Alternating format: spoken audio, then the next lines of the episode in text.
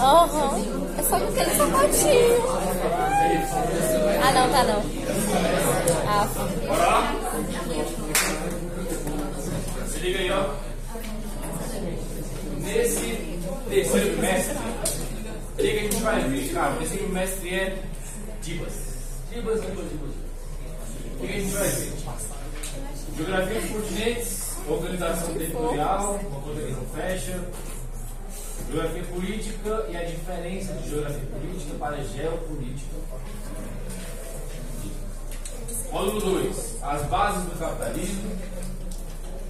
Capitalismo de desenvolvimento, capitalismo no século XX e XXI. E módulo 3, a mesma coisa que o socialismo. As bases do socialismo, os meios socialistas e crises do socialista. Bom, basicamente, geografia política e geopolítica. Capitalismo e socialismo. Aí, quarto trimestre. ele não vai morrer, Quarto não, né? Geopolítica. Conflitos. Geopolítica. Poder paralelo. Globalização e solidariedade. Divas, divas. Bom, então bora lá.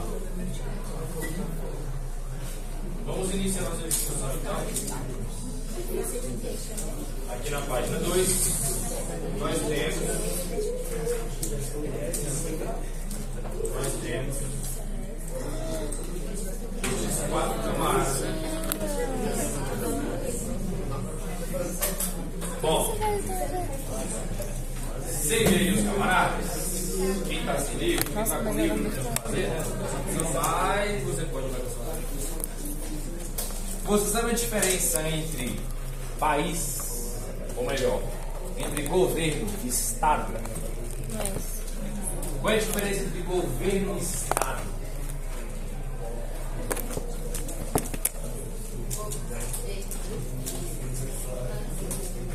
Fala aí, fala aí, fala aí. Sistema Único de Saúde e as políticas públicas do Sistema Único de Saúde são políticas de governo ou políticas de Estado? Tome. Certeza? Ah, não foi. Qual é a diferença? Governo e Calma aí, Estado. calma aí. O governo administra o Estado. Tem mais. Mas e aí? Calma aí. Direito à educação. Nós todos temos direito de acesso, ou melhor, né? o acesso à educação. Pública, melhor, gratuita né? e de qualidade, segundo o artigo 205, 206 em diante da Constituição Federal de 1988. O acesso à educação é um dever do governo ou é um dever do Estado?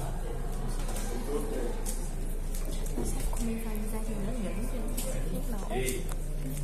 O que está escrito na Constituição? Artigo 205. Educação. Está escrito que a educação é um dever do, do Estado. Do Estado e da família. E é direito de todos terem acesso primário. Então, qual é a diferença entre governo e Acho que Estado? desse. Não, acho que acabou. Mas já três minutos. Deu um jogo. Muito bom esse. O finalzinho parece bem mais da Ariana Grande. É, aquele velho. né? Aquele velho. O Lula é o Estado? As políticas de saúde, de educação, são do Lula? Não, é responsabilidade dele. Não diretamente. Por quê? Porque são políticas de Estado. Então, olha só. No Estado, inclusive recomendo a leitura sobre isso, do livro do contrato social, de Jean-Jacques Rousseau. Ele fala sobre o Estado, sociedade, soberania do Estado. Bom, é, o Estado ele tem três entes, né? quais são os três entes do Estado? Os três poderes. Legislativo. Judiciário, Legislativo. legislativo e executivo. No caso do governo que a gente está falando, ele é qual deles? Ele representa qual? Ou faz a gestão de qual? Do executivo. Executivo. Então, o governo que a gente elege, ou seja, o governo é trânsito, é, do, ponto, do ponto de vista de não ser fixo, né? O governo que é eleito, ele representa o poder executivo.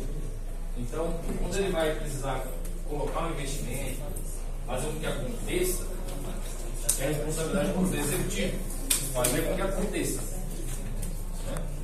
Agora, se eu preciso verificar se de fato está acontecendo, se eu preciso julgar uma ação, eu vou jogar para qual dos três poderes?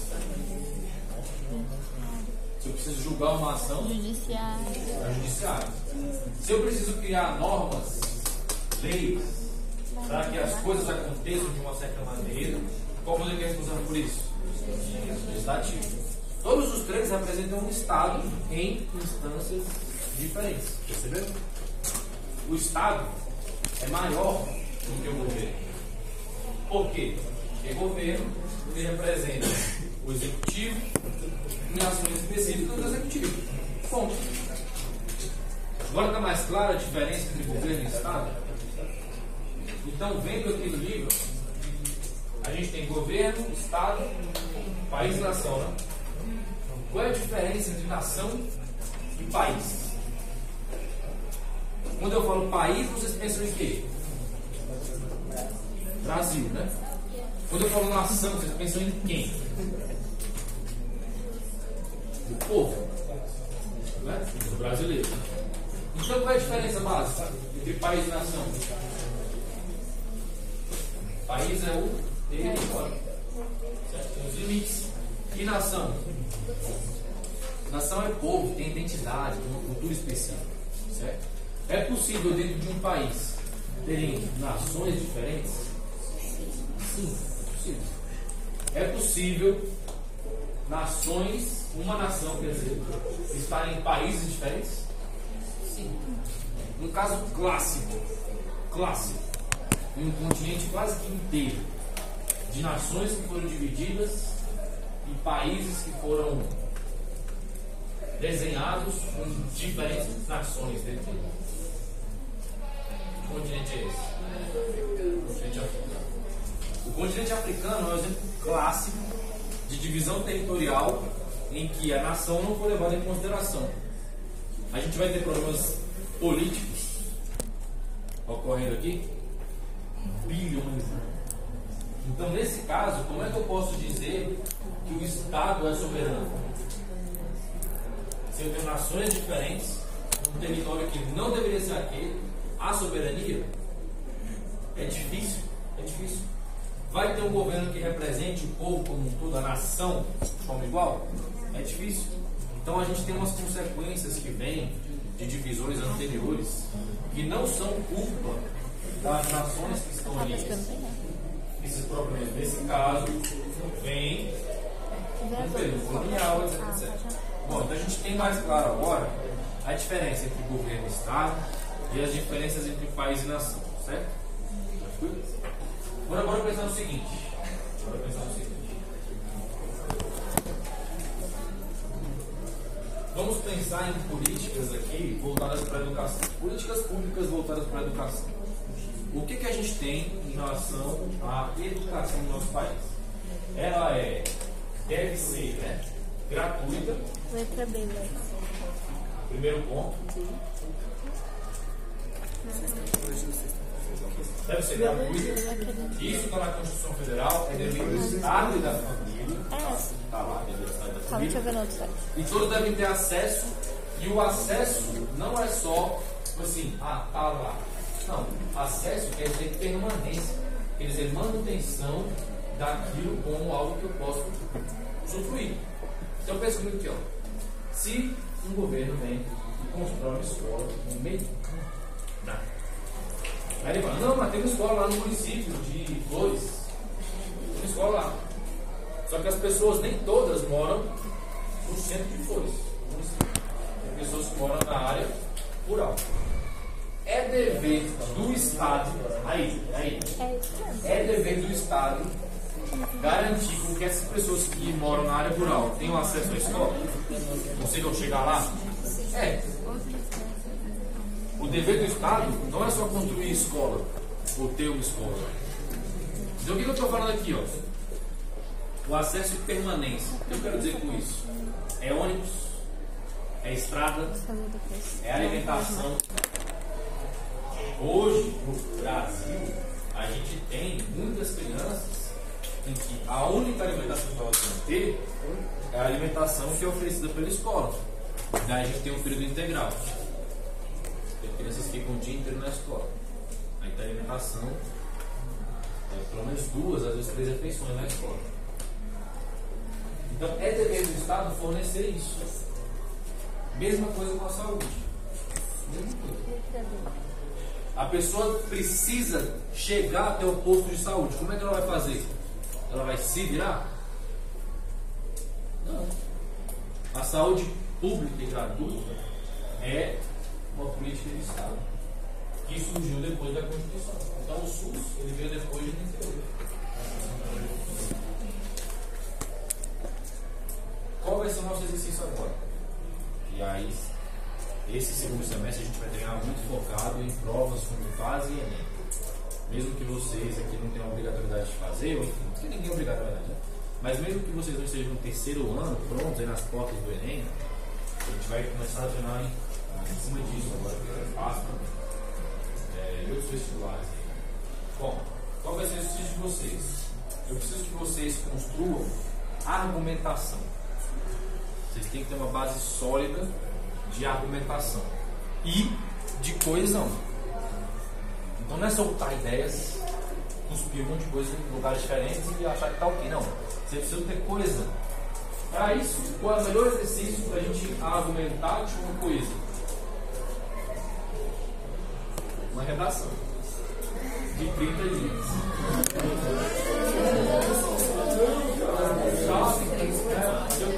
Melhor do que o trabalho em grupo, gente. Seguinte, a gente vai pensar no tempo. O foco.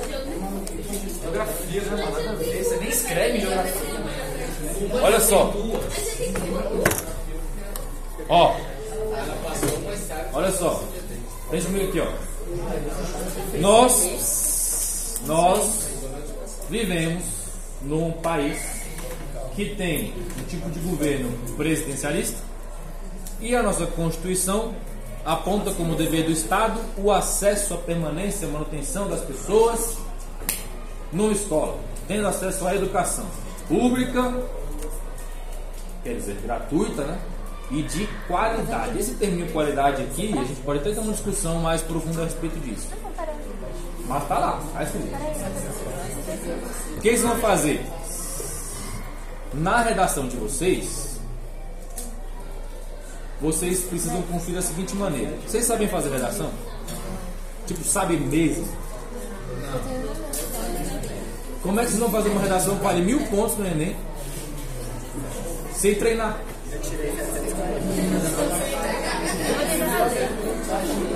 Seguinte. Como é que se constrói uma redação? Aí, escuta aí, ó. Como é que se constrói uma redação? Tem estrutura. Tem estrutura. O modelo padrão dissertativo, né, argumentativo, que é o padrão do Enem normalmente, é eles vão dar um problema geral. Em cima desse problema geral, ou dessa discussão geral, vocês vão argumentar. Essa argumentação vai ter uma problematização específica, em que vocês vão trazer já essa problematização na introdução. É básico. Introdução, desenvolvimento, conclusão. Redação, dissertativa, argumentativa. A introdução precisa ter começo, meio e fim. Vocês vão abordar o tema geral e vão abordar uma problematização específica e uma provável solução para isso. Só que de forma muito específica. Muito assim, Geral. Tá? Geral. Abordou isso na introdução? A introdução ela vai trazer todo o escopo. Geralmente em artigo científico, a introdução é a última coisa que a gente faz, uma das últimas. Porque a gente primeiro desenvolve, traz uma solução e a parte final da introdução a gente faz por último. Na redação a gente vai construir um texto só, né?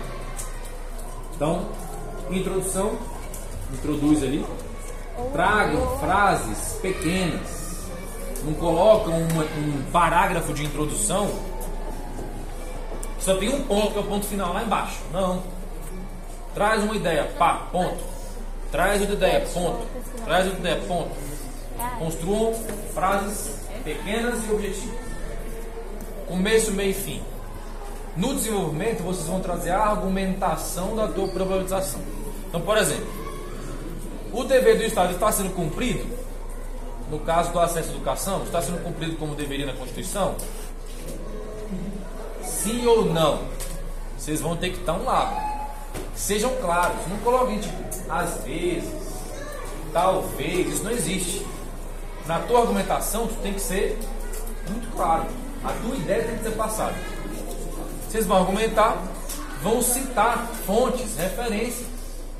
Numa redação você tem que ter referência. Então, por exemplo, aonde que diz que é dever do Estado? Aonde? Aonde? Constituição, qual? Olha, tem várias. De 88. Qual artigo?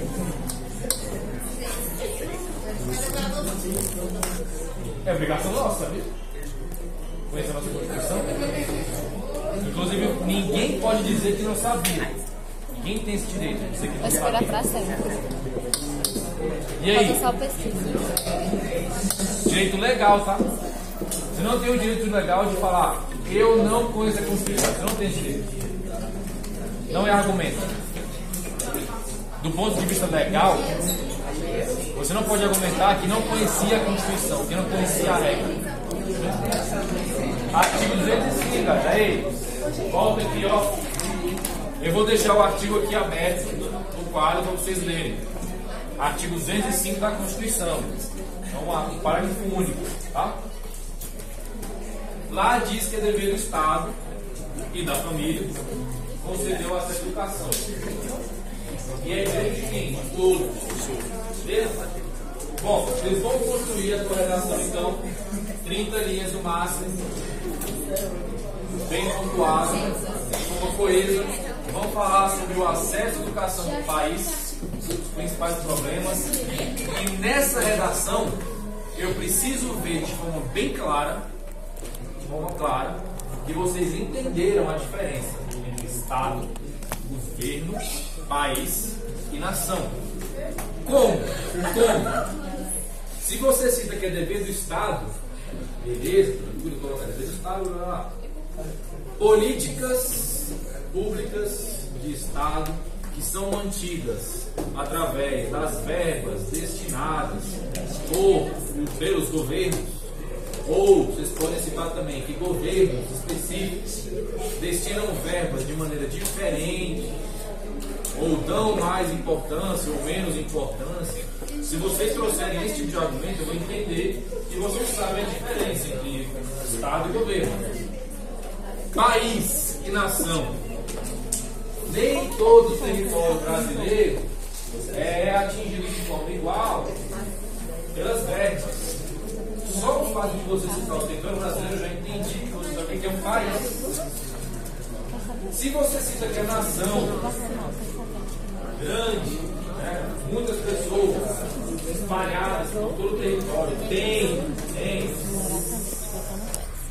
problemas específicos ou situações específicas, necessidades específicas, dada a diferença étnica e cultural, se você citar algo nesse sentido, eu já sei que você entendeu que é nação. Então você não precisa colocar Estado no conceito. Não.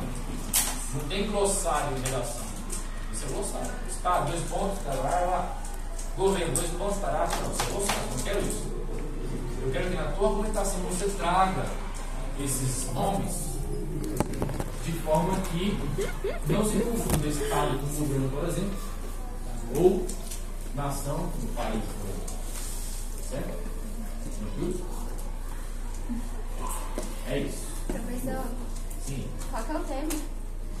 Então, o tema geral, o tema geral é a, o acesso à educação no Brasil especificamente e as dificuldades de acesso que as pessoas têm.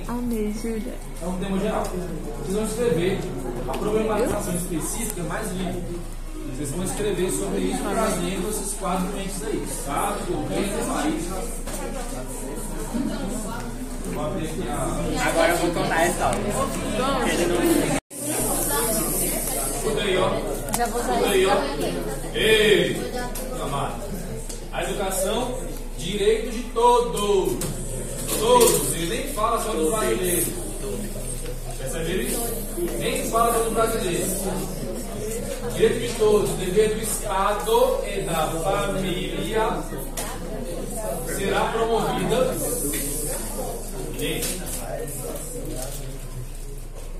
Será promovida e incentivada com a colaboração da sociedade. Só o fato de ter aqui, ó, dever do Estado e da família, já abre a possibilidade do homeschooling. Já ouviu falar? O cara não vem para a escola, fica em casa. Quem pode fazer isso? Já está parado na depressão. Ah, é, verdade. Incentivada A com a colaboração assim. visando o objetivo ao pleno desenvolvimento da pessoa, seu preparo para o exercício da cidadania e sua qualificação para o trabalho. O cara não tem que chegar na escola e só aprender o ABC. Isso não é educação. O objetivo é desenvolvimento da pessoa, preparo para o exercício da cidadania pleno Nossa, a escola já para a já tá do legal. trabalho. Esse é o objetivo. Se você identifica, hein, se você identifica que o cara tem um diploma de ensino médio, mas é um analfabeto funcional, o Estado e a família não estão cumprindo com o dever da Constituição. Vocês entendem isso? Por quê? Porque tem um objetivo muito claro aqui no artigo. Perceberam isso? Vocês podem argumentar com essas nuances, esses detalhes. Tranquilo? Beleza? Alguém tinha perguntado? A nossa canção tinha gostado. Eu falei, gostei, velho, você acredita? Sim, é. É porque tem, tipo, tem uma explicação bonitinha pra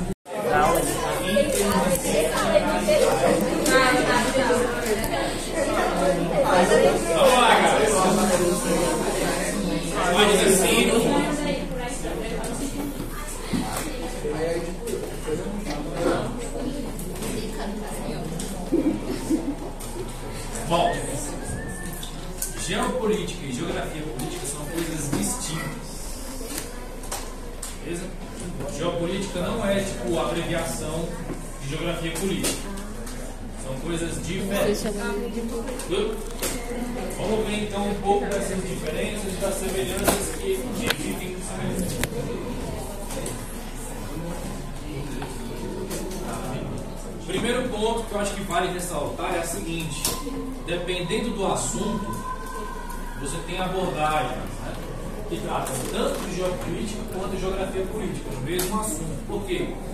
É um assunto mais complexo. Então pode ser que tenha os dois num só. Elas não são opostas, apesar de serem diferentes. Pegar a ideia? Tá. Bora lá. Semelhança. Tanto geopolítica quanto geografia política trabalham com foco na política e no espaço, no espaço geográfico. Tá? Yeah. Todas elas daquele envolvem questões políticas e envolvem o espaço geográfico. É uma semelhança. Outra semelhança é a interdisciplinaridade. Então, disciplinas como sociologia, disciplinas como história, tá?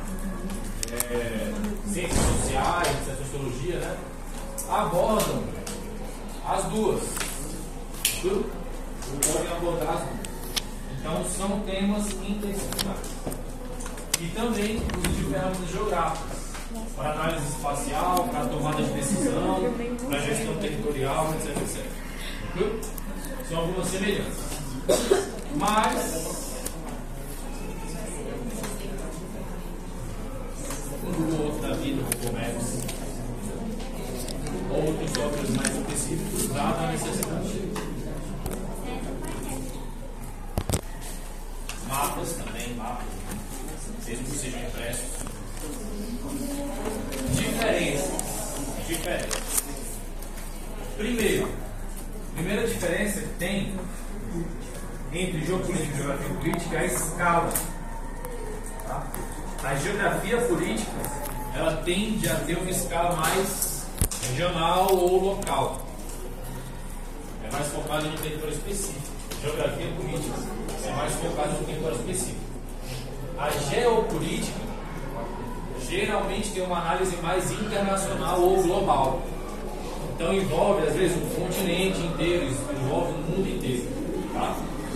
Então discussões geopolíticas muitas vezes envolvem questões como a ONU, por exemplo. Então são temas muito gerais. A perspectiva também muda. Como a gente tem uma escala diferente, nossa perspectiva vai ser outra. Então, na geografia política, na geografia política, a gente tem uma análise mais bottom-up, fala, né? que é mais de baixo para cima.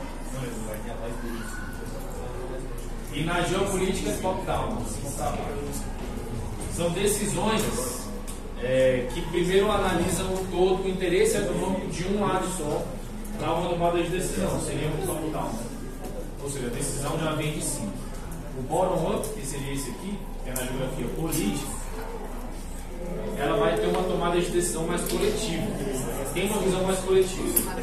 Então a gente analisa questões sociais, a gente analisa é, questões de diferenças de classes e tudo mais. Isso é geografia política. Tá? Considera vários fatores. E a decisão tem um. Pode ser. Público, né? Coletivo. Na geopolítica não. Geralmente é uma decisão mais unilateral. E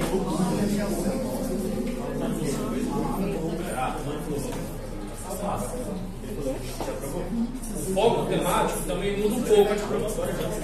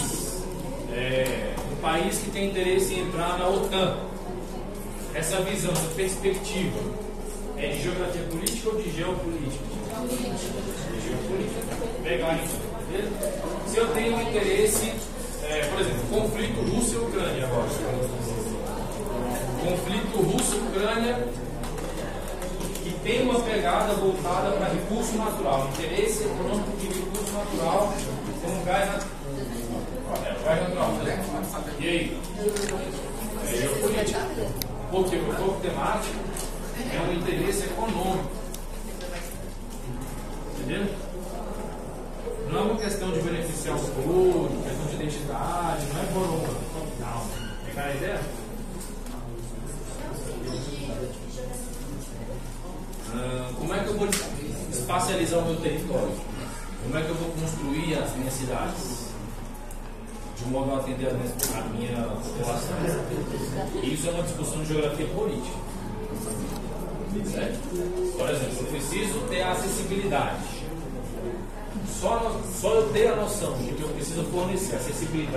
Pessoas, capacidade de locomoção, isso é uma discussão de política.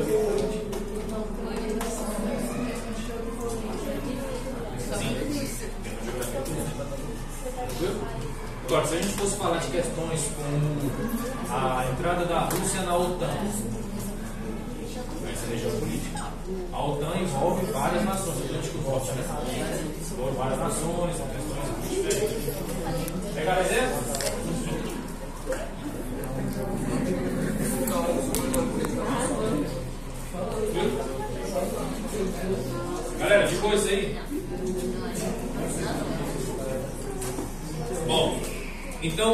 contexto Guerra Fria, a partir da página 7, mais ou menos, 6 e 7, contexto de Guerra Fria, bipolaridade. Vocês lembram disso aí, lembram?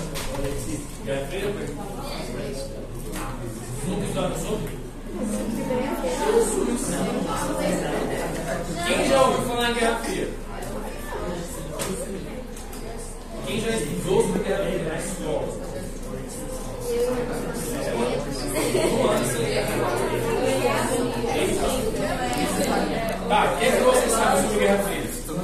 Quem sabe sobre Guerra Fria?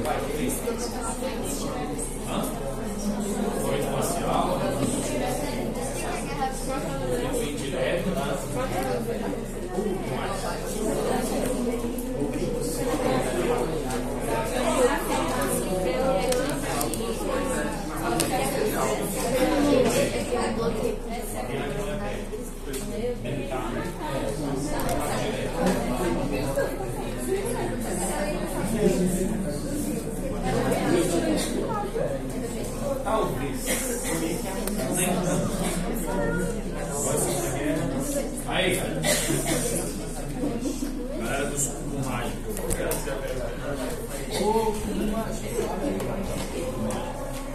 E aí, quem sabe sobre Guerra Fria?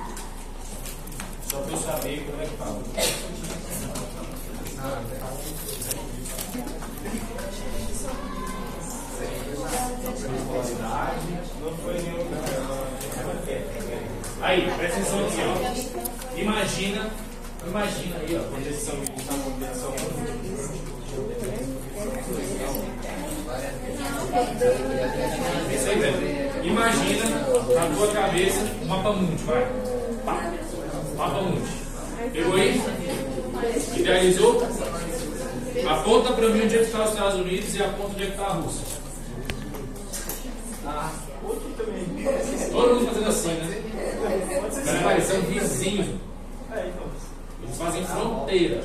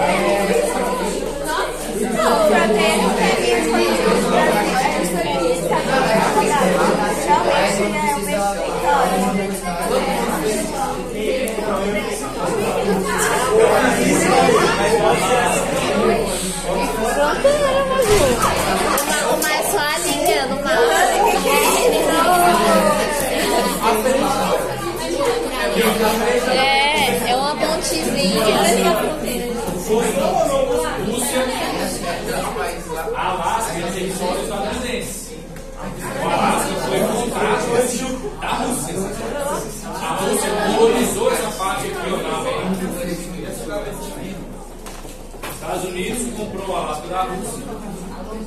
A Rússia se arrepende. É hoje. Isso aqui é território estadunidense. Essa parte aqui, ela congela, dá para atravessar, mas na época do ano,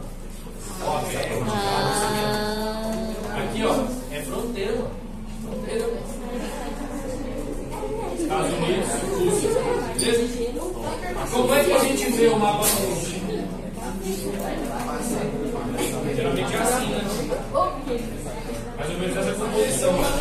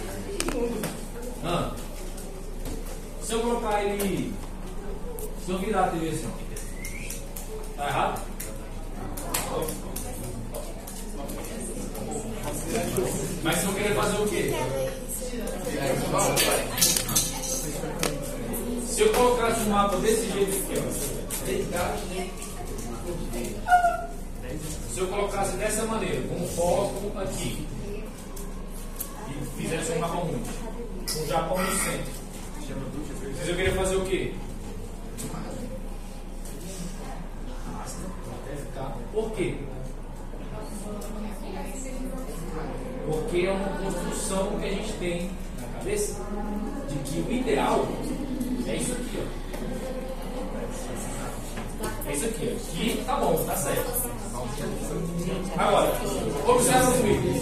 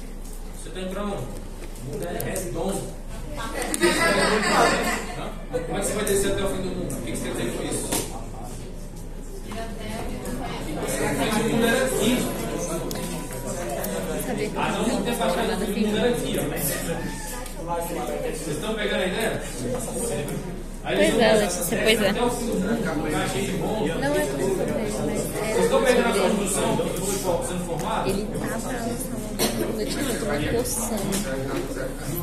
Faz mais de um mês que isso sumiu. Uma coisa que a gente precisa entender. Escutei. Os estados têm interesses. Interesses. Você reproduzir um mapa dessa maneira aqui, ó, é interessante para alguém. Sabe como é que eles fazem lá no Japão? Ninguém coloca já compra aqui, ó.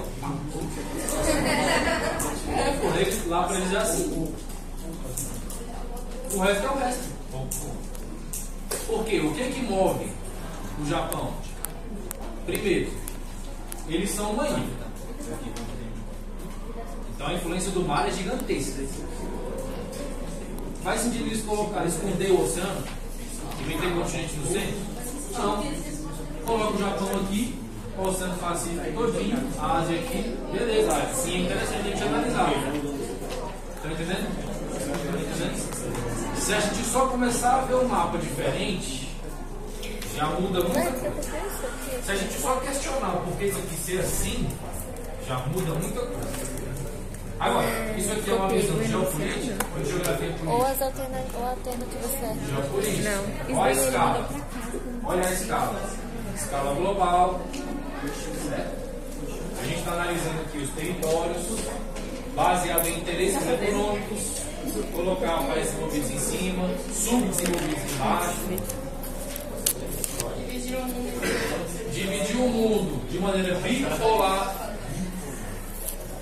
Olha a Guerra Fria aqui, ó. De um lado uma coisa, do outro lado outra. Tá notando? Tá percebendo?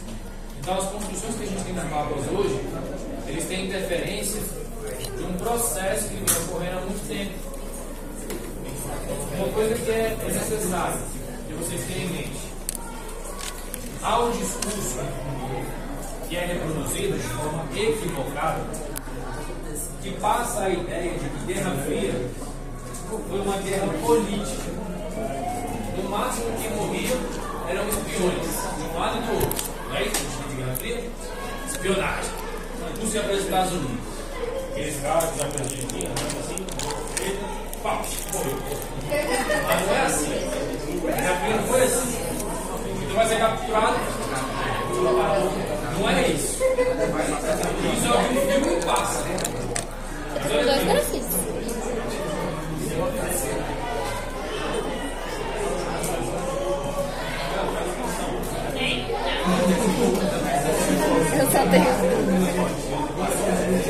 Vou nem deixar o Felipe ver, senão ele vai ver.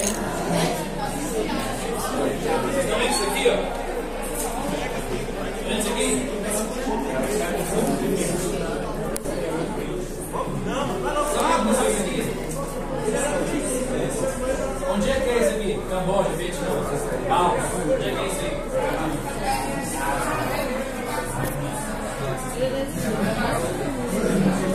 Nossa, ele, o Felipe, ele andando assim no mapa me lembra do Genshin, que fica arrastando pra ir nas coisas. Ele mexendo assim no mapa lembra do Genshin, que fica arrastando pra ver as coisas. Do Genshin.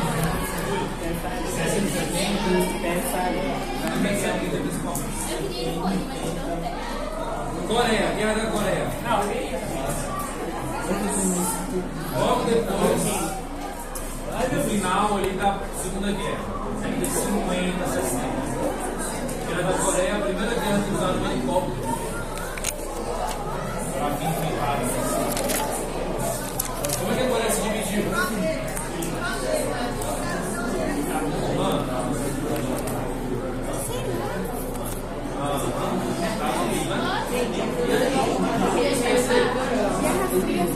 Aí, teve conflito aqui, teve morte aqui,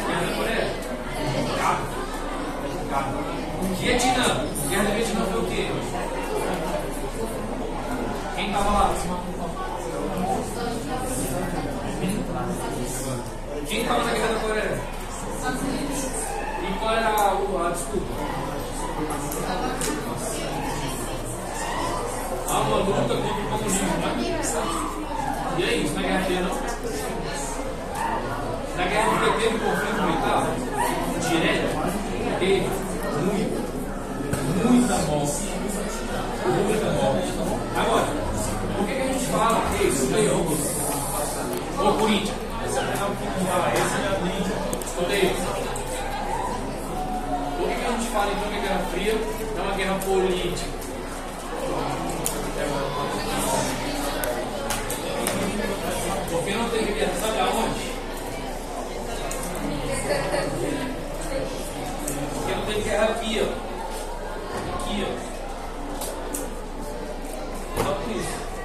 Teve guerra aqui, teve guerra aqui, teve conflito aqui, mas não teve aqui.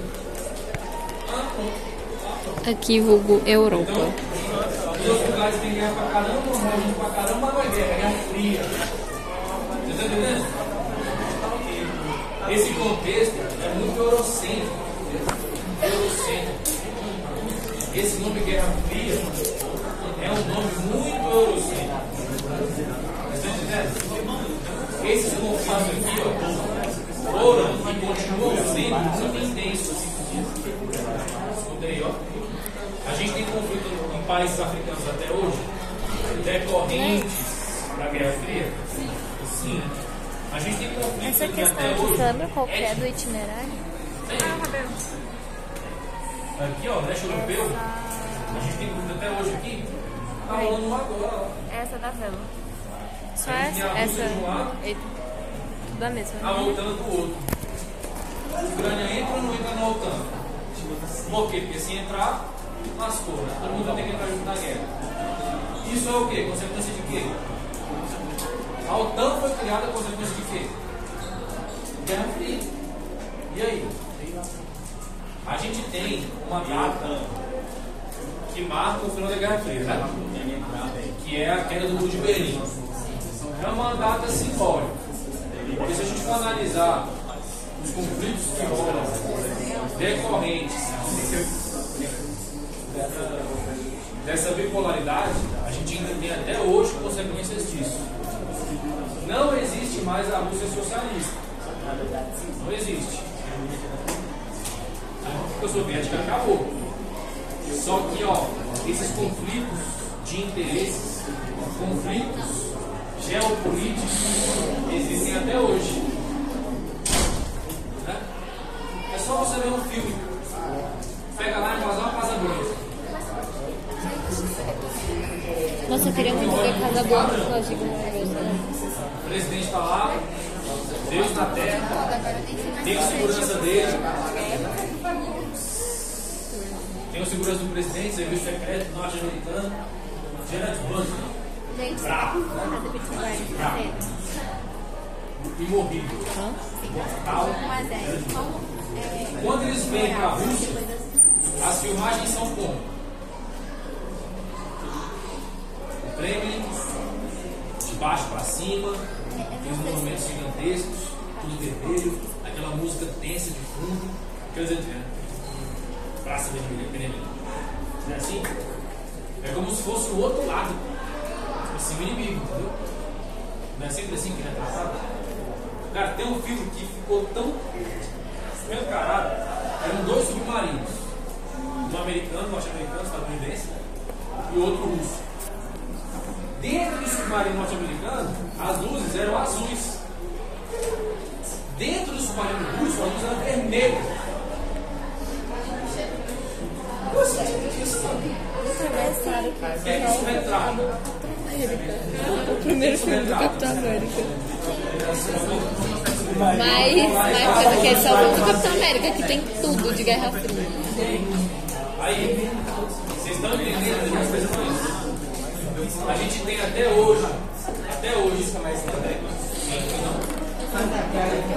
O veste da hora. A gente tem até hoje essas questões, tem. Olha só, uma coisa que é preciso claro. O livro traz aqui, página 7, né?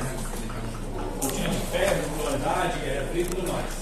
As consequências desses conflitos perduram até hoje.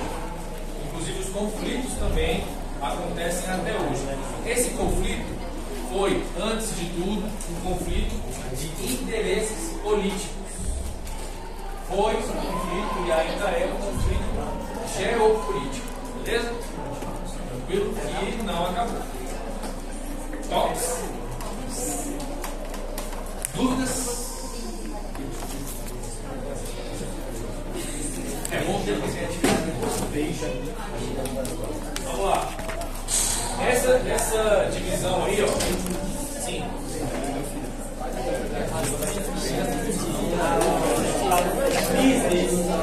Ai, é, é pouquinho esse saldo. Ah, eu acredito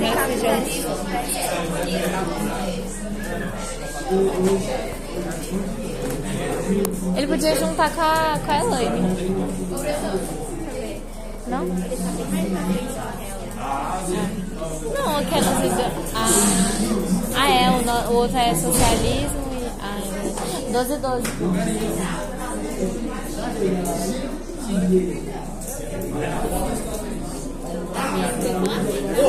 Já viu, Letícia? Pra Deus ou pro universo?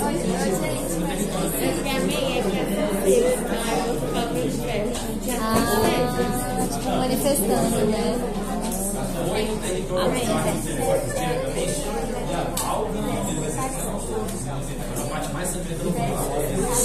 Meu Deus. Jesus Cristo. Não. É.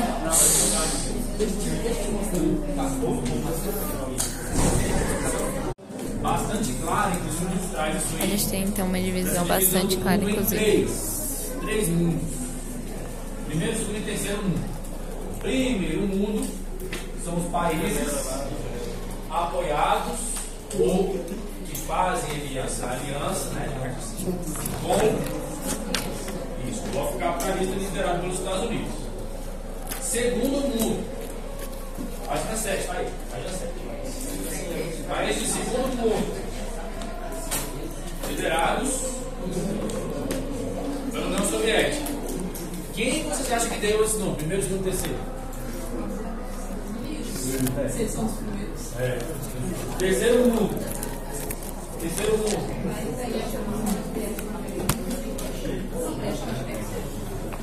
Terceiro mundo, países que apesar de capitalistas não tinham um lado específico. Tá? E aí isso vem para a economia hoje, vem? Diretamente. Por quê? Porque a gente teve um lado que sobressaiu.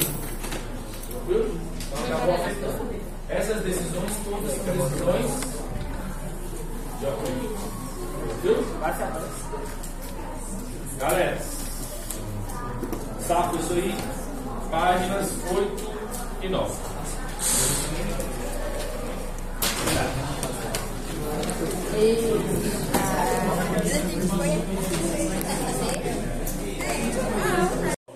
Publiquei no Express um pouco disso aqui, tá? Coloquei mais. Não, ele vai colocar mas ele colocou isso aí em casa. Né? Cada um deles, tá? É, também. E também uma atividade de revisão da prova que vai ser. A prova tem que ser no dia 7, só que ainda não tenho o dia certo. A gente também não. Era para ter 10, colocar aqui disponibilizado, mas enfim, a ainda está. Gente, é sério, muito desorganizada né? essa escola. Uma semana nós também Vamos lá. querendo a coisa Aqui na página 10 do livro, página 10, a gente tem um pouquinho da geopolítica do mundo, agora no século 20 e 21. Tá? Basicamente, o que, que a gente tem em relação a isso? Nesse contexto aí, pós-Guerra Fria, é que a gente está falando do século 21, né? nesse contexto pós-Guerra Fria, a gente vê uma divisão clara, nova divisão internacional do trabalho, né? nova DIT, em que os países subdesenvolvidos vão receber a indústria de base, cujas sedes estão nos países desenvolvidos, certo? A gente viu isso aí no trimestre passado. Então, como é que a China entra aí? A China entra no jogo por vários fatores. Primeiro, tem um território muito grande, então, muito recurso para ser explorado e, de maneira especial, muita mão de obra barata. Então, a China entra como a menina dos olhos né, dos países que vão explorar esses recursos, digamos assim, tanto naturais quanto humanos. né. Bom, a China começa a despontar, então, do ponto de vista eh, tecnológico, começa a crescer muito. A economia começa a girar mais. É até difícil a gente dizer que a China é um país, até não, né? É muito difícil a gente dizer que a China é um país comunista. Apesar de ser intitulado né, como comunismo chinês, é muito complicado a gente olhar para um país que tem uma influência capitalista extrema e dizer que ela é comunista. Na verdade, é uma mistura dos dois. Né? A gente tem uma ditadura capitalista, basicamente. Mas um totalitarismo capitalista que a gente tem na China. Bom, é, então basicamente essa primeira página, página 10, vai falar sobre como foi esse processo de investimento dessa indústria de base na China, ela foi crescendo a partir da década de 80, finalzinho da Guerra Fria, para aí. E como é que são as relações comerciais da China com os países? Então, foi um negócio tão astronômico, esse investimento de indústria de base na China, foi tão astronômico, que não só países desenvolvidos, como países também é, em desenvolvimento, jogaram a produção para a China, porque ficaria mais barato do que produzir no próprio país, mesmo os países em desenvolvimento, países emergentes. Daí a gente tem BRICS, por exemplo, a partir desse processo aí, é, que foi justamente essa união entre países emergentes, né? Brasil, Rússia, Índia, China e África do Sul. Beleza? Então vai falar sobre isso aqui. Outro ponto importante. Outro ponto importante é justamente essa relação que o Brasil tem com China e com os Estados Unidos na perspectiva do agronegócio, que a gente sabe né, que é muito forte no Brasil. Então o Brasil exporta muito para a China, exporta muito é, para os Estados Unidos e Estados Unidos também exporta muito para a China. Então a China é um comprador enorme desse tipo de produto tanto nosso quanto dos Estados Unidos. Então, é um, um aspecto relevante. Tá? Só saber disso já é um ponto interessante, porque se tem uma questão de prova afirmando que a China não é, é um comprador relevante e sim um fornecedor de mão de obra apenas, é uma questão que está errada, porque ela compra muito também, tranquilo? Divas. Soninho tá bravo aí, né? Final de dia já. Segunda-feira então. Mas, enfim. Fechando isso aí, é, a gente tem também o Tratado da Antártica. Tá? Basicamente, é um grande continente, né? Congelado. É que a gente não tem influência, não tem outros países lá, sim extensão de países lá para fins de pesquisa. Então, o Tratado da Antártida vai justamente delimitar o que, que pode ser feito lá. Tranquilo? A atividade é, que nós já fazer no Eclipse é a seguinte. E aí já para semana que vem, já que a gente não tem aula né? é, antes da prova, colocar no sol no horário. Então a atividade é a seguinte. Utilizando o livro, revista, internet, a mãe, o pai. Pesquisar sobre os dragões asiáticos, sudeste da Ásia, sudeste asiático, controle da origem e o potencial atual na geopolítica global. É uma pesquisa rápida, galera. Rápida, no máximo uma página. No máximo, só 10 páginas. E depois elaborar cinco Uhum. Acho que é questões mandar. sobre o Tratado da Antártida sobre é, usando como base o didático, beleza? Nisso, a gente fecha esse conteúdo aí da P1, vai cair só esse módulo. Beleza? Então, basicamente, geopolítica, geografia política, esse contexto de Guerra Fria, a tal da nova Guerra Fria, que são interesses econômicos, né? Ah, a ascensão da China no mercado e Tratado da Antártica. Antes, show? De boa. É. Pronto, Anjo, tá feliz?